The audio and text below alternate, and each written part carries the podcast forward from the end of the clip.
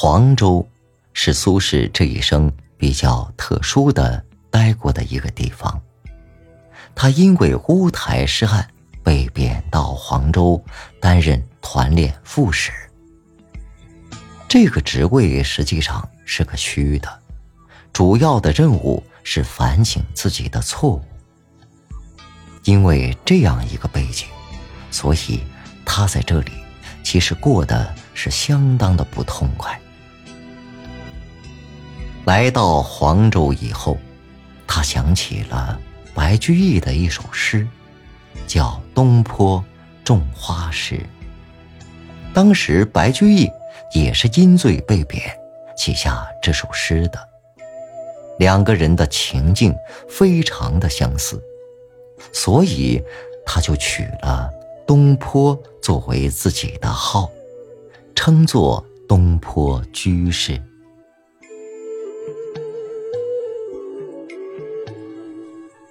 乌台诗案给苏轼的打击是相当沉重的。他因言惹祸，结案后被贬到荒僻的黄州，也不得不为温饱奔走盗途。他叹他自己，自笑平生为口忙。放逐的生活使他的思想和文风发生了变化。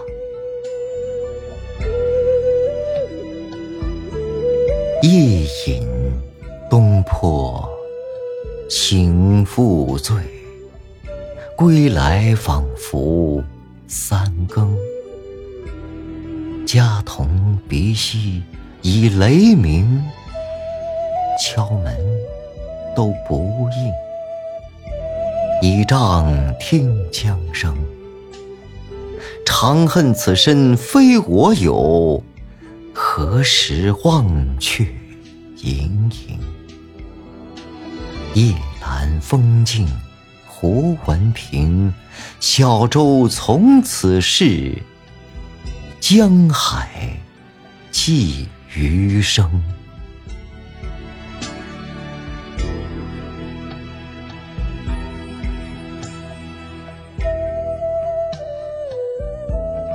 寒食帖是苏轼被贬谪黄州第三个年头的三月初七写下的两首诗。因其第一句是“自我来黄州，已过三寒十年”，后人称其为《黄州寒食诗帖》。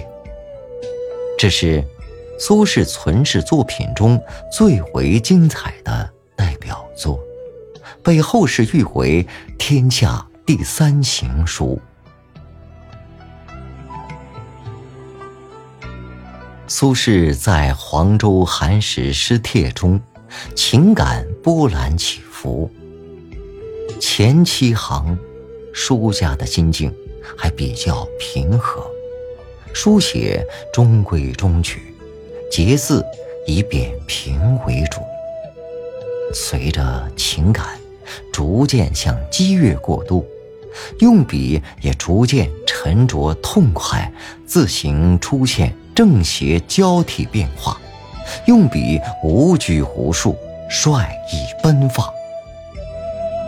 书到后面，越发字似挥洒，特别是“哭途穷”这三个字，字形猛然放大，突兀地出现在。读者眼前，产生了令人心惊胆战的视觉冲击力。随着死灰吹不起，全文戛然而止。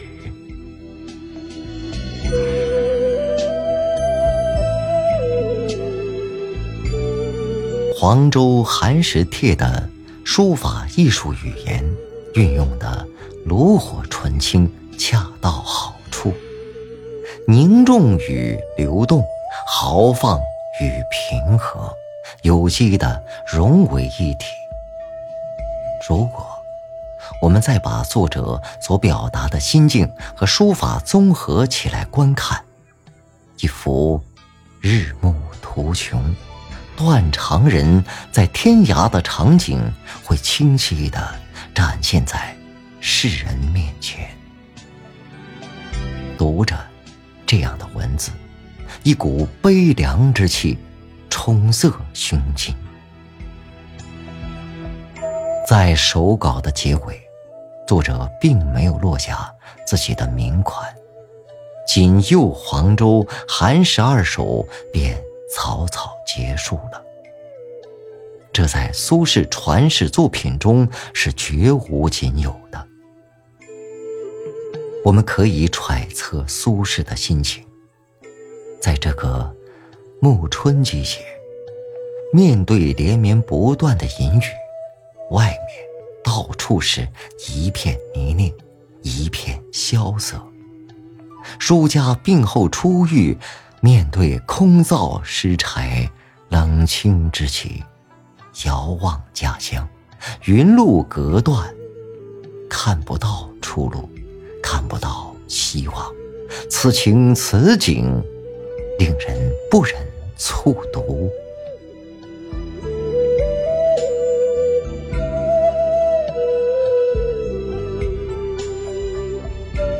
苏轼作为宋代书坛上亿书风的开山之人，终其一生。推崇王羲之、王献之父子，他推崇二黄书法的绚烂至极、富归平淡。王羲之那种不羁不立、平淡深邃的书法风格，是苏轼心中的最高典范。而苏轼对唐代书法整体上评价并不高。认为唐人一味追求形式，缺乏新意。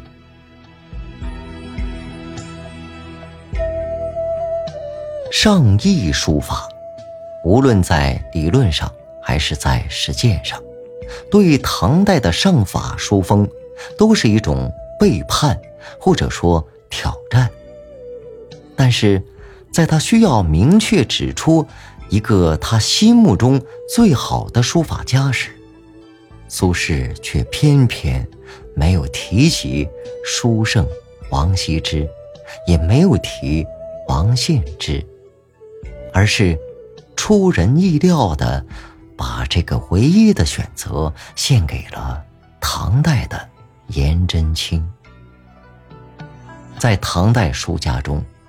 苏轼唯对颜真卿情有独钟。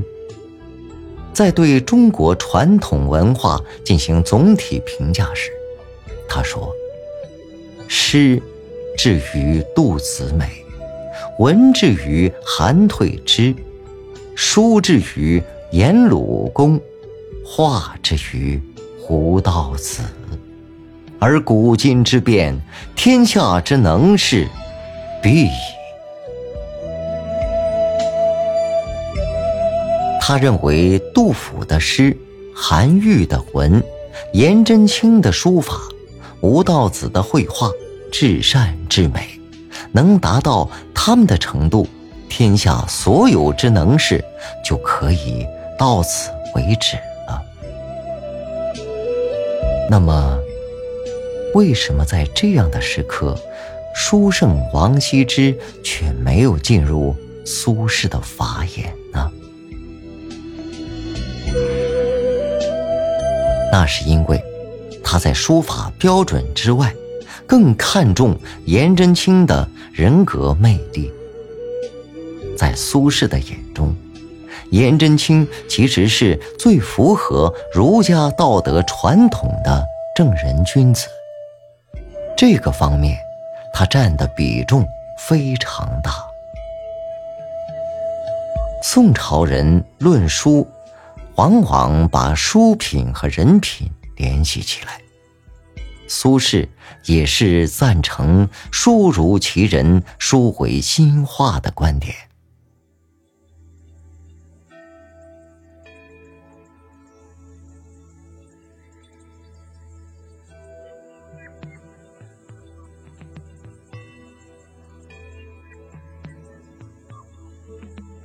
元佑元年。哲宗赵熙登基，小皇帝年方九岁，由祖母高太后摄政。高太后是反对变法的，她对苏轼的才华颇为赏识，于是重召苏东坡回京。在政治漩涡中浮沉起落的苏轼，这一次迎来了他仕途最光明灿烂的一幕。高太后垂帘听政，给保守派东山再起提供了条件。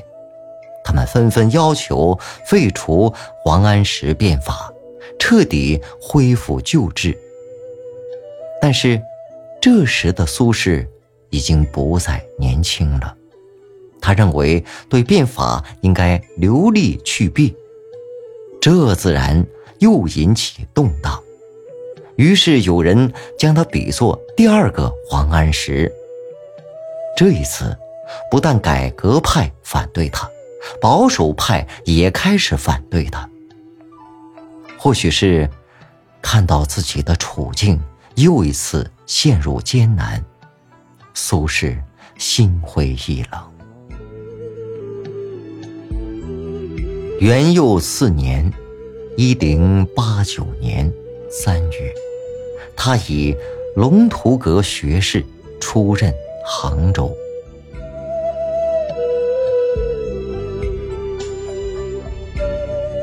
元佑八年（一零九三年），高太后去世，苏轼贬谪惠州。绍圣四年，又是一纸贬书飞来，苏轼再次被贬海南的儋州，真正是到了天涯海角。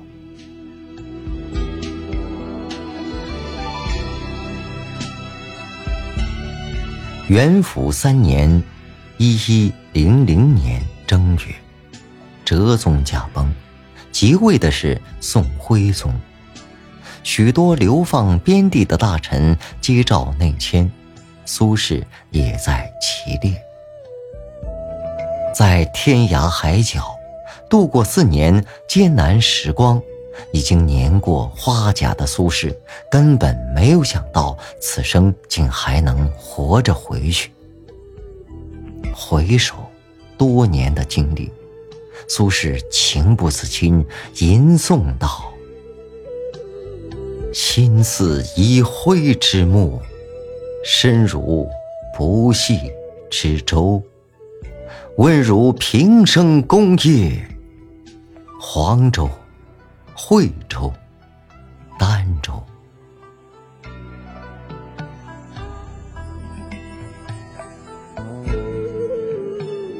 在回师北归、途经琼州海峡时，苏轼写下了他一生中最后一件书作《江上帖》。《江上帖》用笔雄健，结字精美。章法自然，表现出他睥睨一切的气概和人书俱老的境界。后人从笔记中可以看出，苏轼写此帖时用笔已经出现颤抖，这是垂暮的病态显露。苏轼写下《江上帖》。三个月后，他便与世长辞了。公元一一零一年七月二十八日，苏轼病逝于常州，终年六十六岁。据东坡先生墓志铭记载，苏轼去世的消息传出。吴越之民相与哭于市，其君子相与吊于家，复魂四方，无闲语，皆自嗟出涕。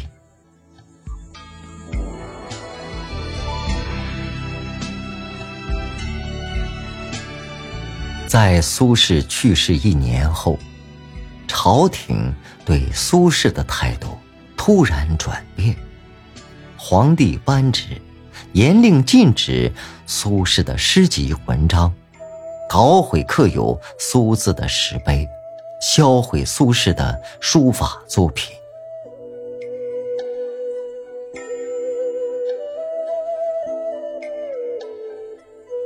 苏轼在诗中写道：“退笔如山未足真，读书万卷始通神。”他认为，只有胸中万卷诗书，才能够笔下通神。